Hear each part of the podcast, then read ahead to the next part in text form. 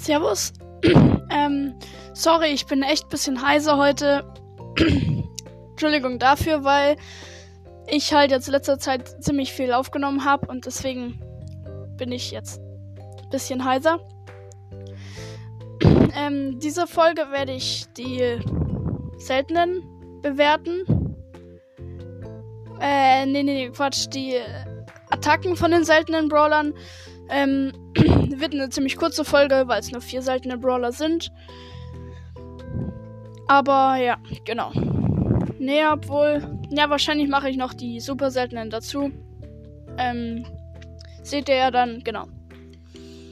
El Primus, normale Attacke, bekommt von mir sieben Punkte, weil sie ist nicht so stark.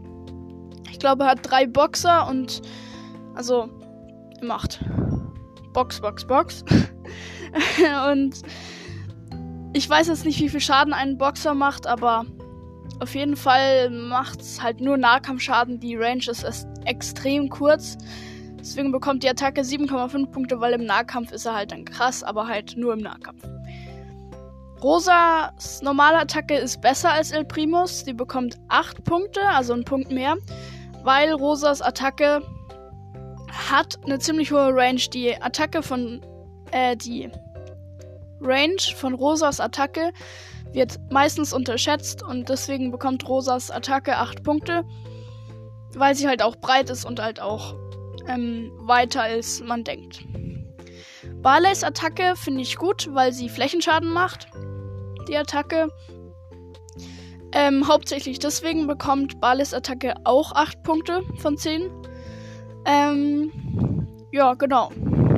Deswegen bekommt Barleys Attacke 8 Punkte, weil er halt Flächenschaden macht. Also halt eigentlich nur wegen dem Flächenschaden. Pokos Attacke macht kaum Schaden, aber dafür richtig breiter Schaden. Also Poco macht dafür richtig breiten Schaden. Deswegen bekommt ähm, Pokos Attacke 7 Punkte. Weil sie halt nicht viel Schaden macht, aber halt breiten Schaden. Genau deswegen bekommt Pokos Attacke 7 Punkte. Und ja, genau. Äh, ich mache jetzt gleich noch die super seltenen, weil ich gerade noch genügend Zeit habe und damit ich nicht zwei kurze Folgen habe, sondern eher so eine mittellange. So. Ähm, ich mache gleich weiter mit Daryls Attacke. Daryls Attacke wird auch oft unterschätzt von der Range her. Ähm, Daryls Attacke bekommt 8 Punkte, auch weil die Range wird oft unterschätzt. Und ähm, er macht halt Nahkampfschaden, kein Weitkampfschaden. Obwohl er sollte eigentlich 7,5 Punkte bekommen, weil er halt nur Nahkampfschaden macht. Also er bekommt, seine Attacke bekommt 7,5 Punkte. Ähm, aber ja, genau. Ja, dazu sage ich jetzt einfach nichts mehr, weil ja. Pennys Attacke bekommt 8 Schaden weil, äh, acht, sorry. Ich bin gerade ein bisschen verwirrt. Acht Punkte. Fennys Attacke bekommt acht Punkte, weil sie eben Streuschaden macht und das ist das Hauptsächliche, warum sie acht Punkte bekommt. Und ihre Range ist natürlich auch ziemlich hoch. Äh, Jackie, Jackies Attacke bekommt auch acht Punkte. Weil Jackies Attacke ist halt was Besonderes in Brawl Stars, weil sie halt rundum Schaden macht eigentlich nur wegen Rundumschaden bekommt sie 8 Punkte. Schaden ist auch so okay. Also ich glaube, sie macht eher mehr Schaden. Ähm, aber das weiß jetzt halt, ich weiß halt nicht bei jedem Brawler, wie viel Schaden die Attacke macht. Und deswegen gebe ich ihr einfach 8 Punkte. Ähm, wegen dem Rundumschaden. Rikos Attacke ist auch was Besonderes. Die prallt ab. Das ist krass.